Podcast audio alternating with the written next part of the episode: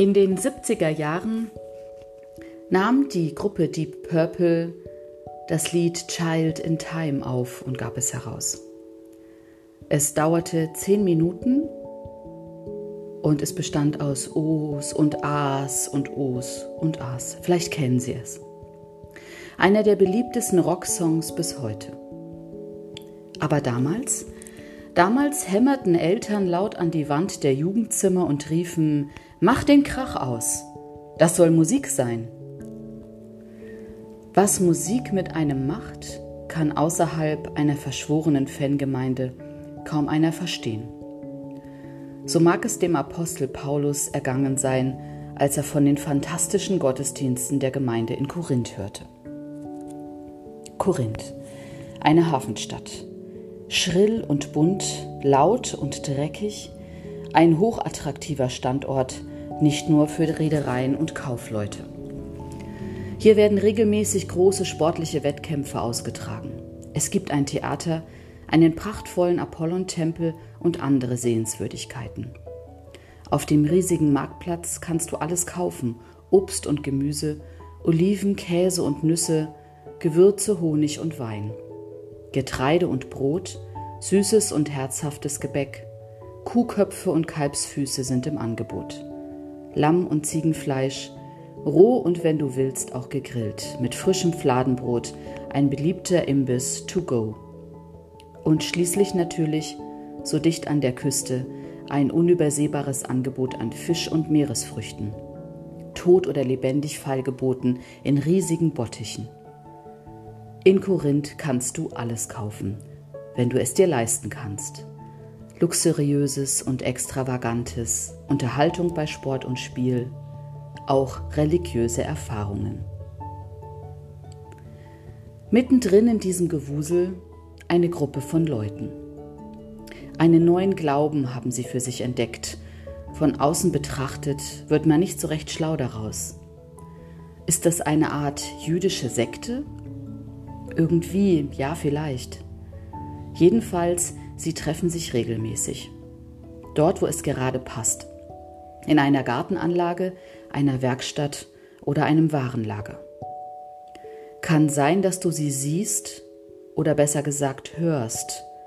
Ihre O's und A's, wenn du abends durch die Stadt schlenderst. Du wirst sie wahrscheinlich schon von weitem hören, wie sie singen und reden, laut und fröhlich und leidenschaftlich, enthusiastisch euphorisch, sogar ekstatisch. Alle zusammen und wild durcheinander, O's und A's. Männer und Frauen, alte und junge, Sklavinnen und Sklaven, Leute aus einfachsten Verhältnissen. Manchen siehst du das Elend, aus dem sie kommen, von weitem an. Aber es gibt auch einige Freie und Wohlhabende, die dazugehören. Eine Zusammensetzung, wie du sie sonst nirgends siehst schon beeindruckend irgendwie, aber unterm Strich ziemlich verrückt und abgedreht. Ihnen schreibt Paulus.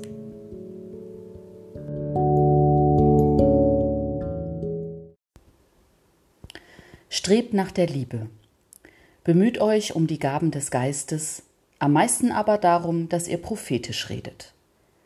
Denn wer in Zungen redet, der redet nicht zu Menschen, sondern zu Gott.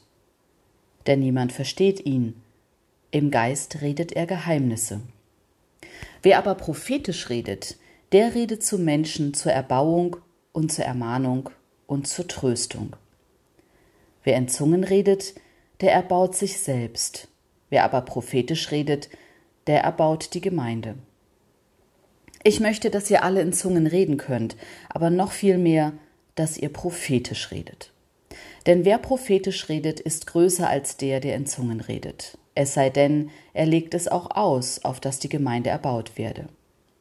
Nun aber, Brüder und Schwestern, wenn ich zu euch käme und redete in Zungen, was würde ich euch nützen, wenn ich nicht mit euch redete in Worten der Offenbarung oder der Erkenntnis oder der Prophetie oder der Lehre?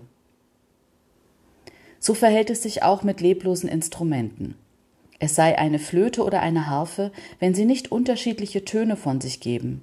Wie kann man erkennen, was auf der Flöte oder auf der Harfe gespielt wird? Und wenn die Posaune einen undeutlichen Ton gibt, wer wird sich zur Schlacht rüsten? So auch ihr. Wenn ihr in Zungen redet und nicht mit deutlichen Worten, wie kann man wissen, was gemeint ist? Ihr werdet in den Wind reden. Es gibt vielerlei Sprachen in der Welt, und nichts ist ohne Sprache. Wenn ich nun die Bedeutung der Sprache nicht kenne, werde ich ein Fremder sein für den, der redet. Und der redet wird für mich ein Fremder sein. So auch ihr. Da ihr euch bemüht um die Gaben des Geistes, so trachtet danach, dass ihr sie im Überfluss habt und so die Gemeinde erbaut.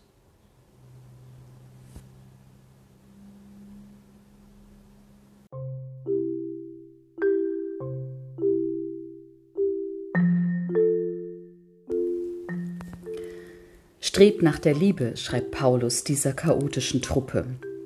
Bemüht euch um die Gaben des Geistes, am meisten aber darum, dass ihr prophetisch redet. Ich möchte, dass ihr alle in Zungen reden könnt, aber noch viel mehr, dass ihr prophetisch redet. In Korinth am Abend, da sitzen sie also. Die einen auf einem mitgebrachten Polster, die anderen auf einer der vielen Lagerkisten, die hier herumstehen. Da sitzen sie und lesen den Brief, den Paulus geschickt hat. Genauer gesagt, einer von ihnen oder eine liest den anderen vor, denn lesen können nicht viele. Und Griechisch verstehen auch längst nicht alle. Wenn du dabei bist, wenn du nur ein paar Brocken Griechisch kannst, dann hast du vielleicht Glück und es ist jemand da, der dir ein bisschen mehr übersetzen kann. Vielleicht ist jemand da, der es dir in deiner Muttersprache ins Ohr flüstert. Es gibt vielerlei Sprachen in der Welt und nichts ist ohne Sprache. Wenn ich nun die Bedeutung der Sprache nicht kenne, werde ich ein Fremder sein für den, der redet, und der redet wird für mich ein Fremder sein. Dann wirst du nicken, weil du das nur zu gut kennst. Eine Fremde sein, am Rand stehen, nicht gefragt werden, weil du ja sowieso immer nur die Hälfte verstehst. Es wäre so schön, endlich so richtig dazu zu gehören, nicht mehr am Rand zu stehen, dieselbe Sprache zu sprechen, nicht unverständliches Gestammel wie beim Zungenreden. Es wäre so gut, selbst mehr zu hören, zu lernen und zu verstehen über Jesus und seinen Weg. Und gehört zu werden, auch das, mitreden können, und Fragen stellen.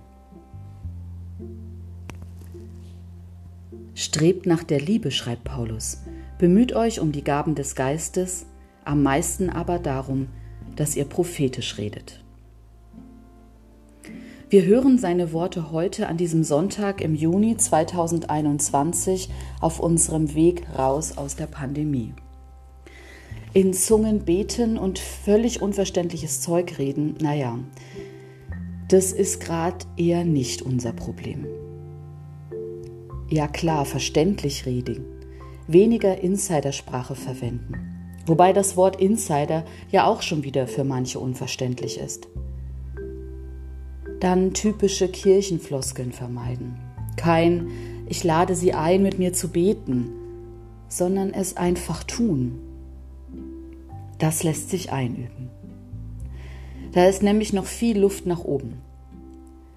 Wie gehen wir denn um mit den ganz großen theologischen Begriffen? Gnade, Erlösung, Ewigkeit oder einfach Gott? Was meinen wir eigentlich, wenn wir diese großen Worte in den Mund nehmen?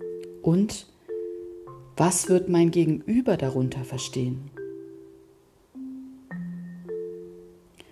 Viele machen sich in dieser Zeit auf den Weg und fragen nach, stoßen an, finden Gott auch in ihrer alltäglichen Sprache. Ich beobachte das besonders bei allen kirchlichen Vertreterinnen und Vertretern im Internet. Da hat sich in der Pandemie ganz viel getan. Viele wollen weiter üben und experimentieren, wie das gehen kann, verständlich vom Glauben reden, dem anderen zuflüstern in der Sprache, die er oder sie versteht und dabei nicht in die alte Sprache Kanaans oder in die Übersetzung Luthers zu verfallen. weil sich das lohnt, mehr darüber zu lernen, wie das praktisch geht.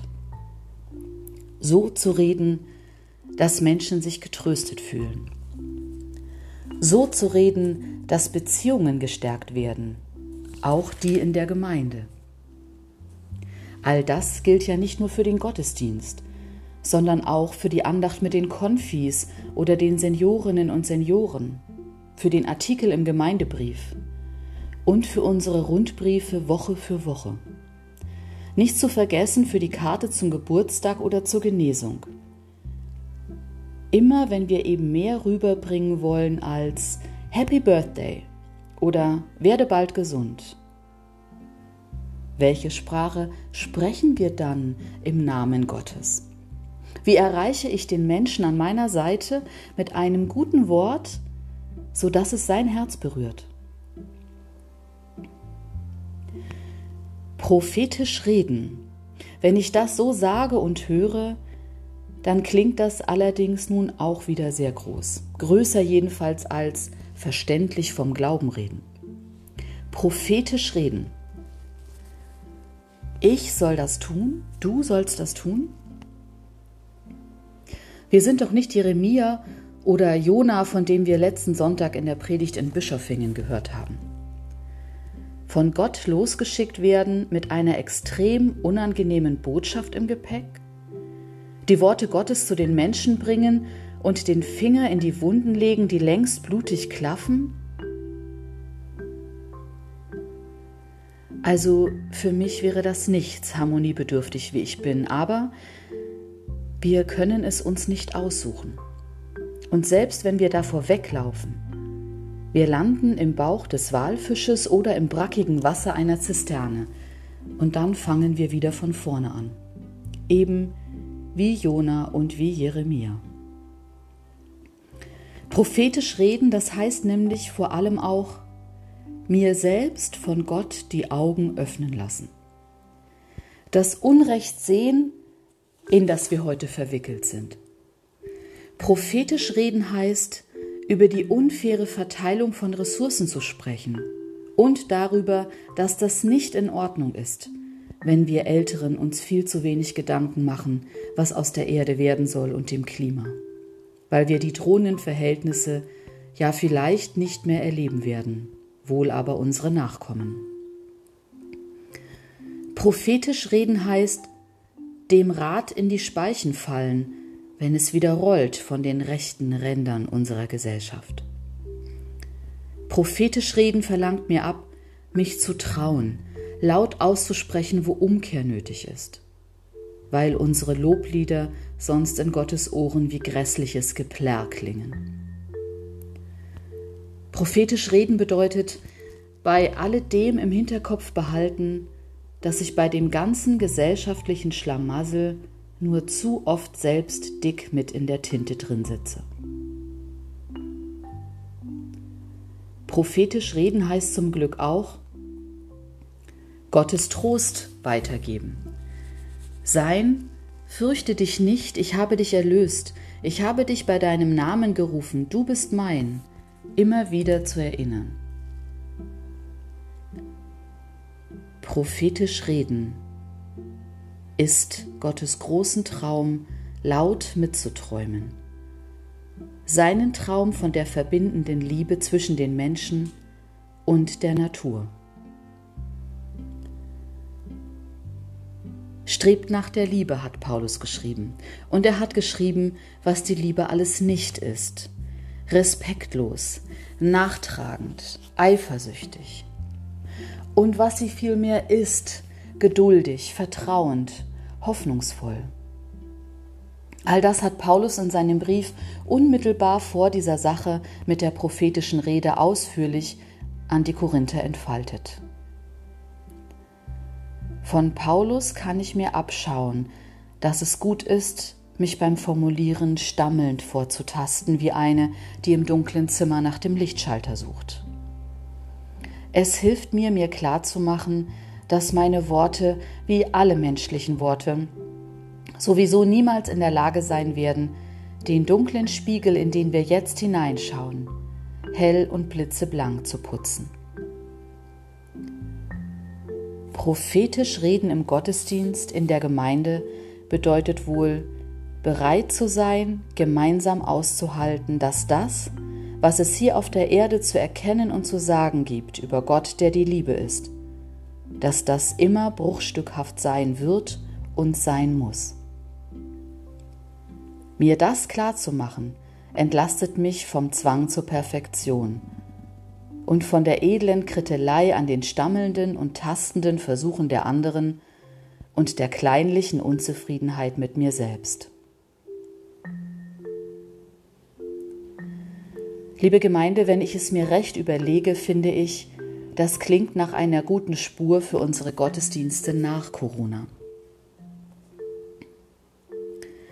Möge Gott unser Ausprobieren und Experimentieren weiter segnen. Unser Scheitern und Gelingen, wann immer wir von ihm erzählen und von dem, was wir mit ihm erlebt haben. Möge er uns fröhlich und gelassen darin begleiten, neue Worte zu finden und uns eine Sprache sprechen lassen, die lebendig im Hier und Jetzt von seinem Wirken und seinen Wundern weitersagt. Mögen wir uns trauen, unserem Nachbarn fröhlich ins Ohr zu flüstern. Hast du schon gehört? Gott liebt dich. Wie toll ist das denn?